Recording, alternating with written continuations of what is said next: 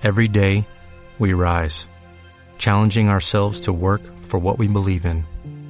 At U.S. Border Patrol, protecting our borders is more than a job, it's a calling. Agents answer the call, working together to keep our country and communities safe. If you're ready for a new mission, join U.S. Border Patrol and go beyond. Learn more at cbp.gov/careers.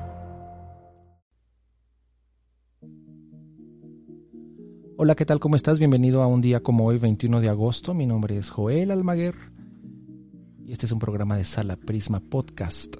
El día de hoy espero que estés pasando un domingo muy agradable en este 2022 y no te quitaré tanto tiempo.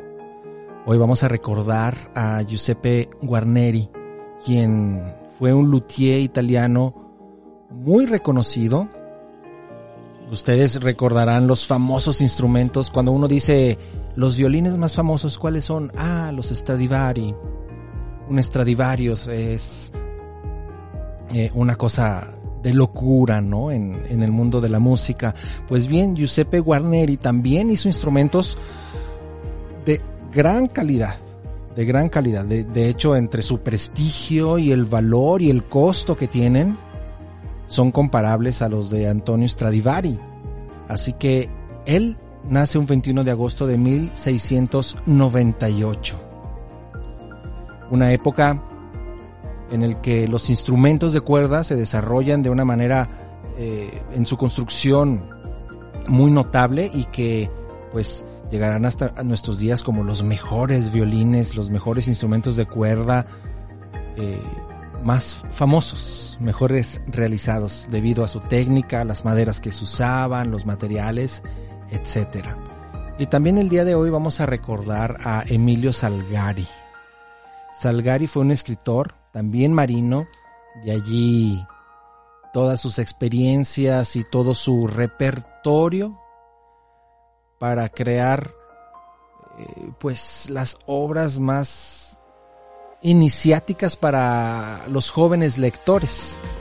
No por esto son lecturas que menosprecie un adulto, por supuesto, pero son de grandes, de grandes aventuras, de los personajes que crea, quizás los más conocidos sean el pirata Sandokan, lo recuerdan ustedes, o el corsario negro.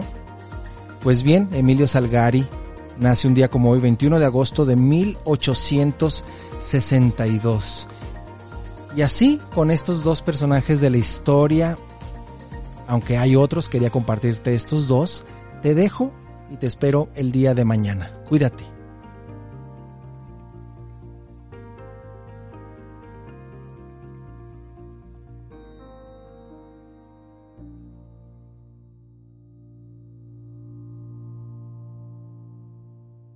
Este programa fue llevado a ustedes por Sala Prisma Podcast.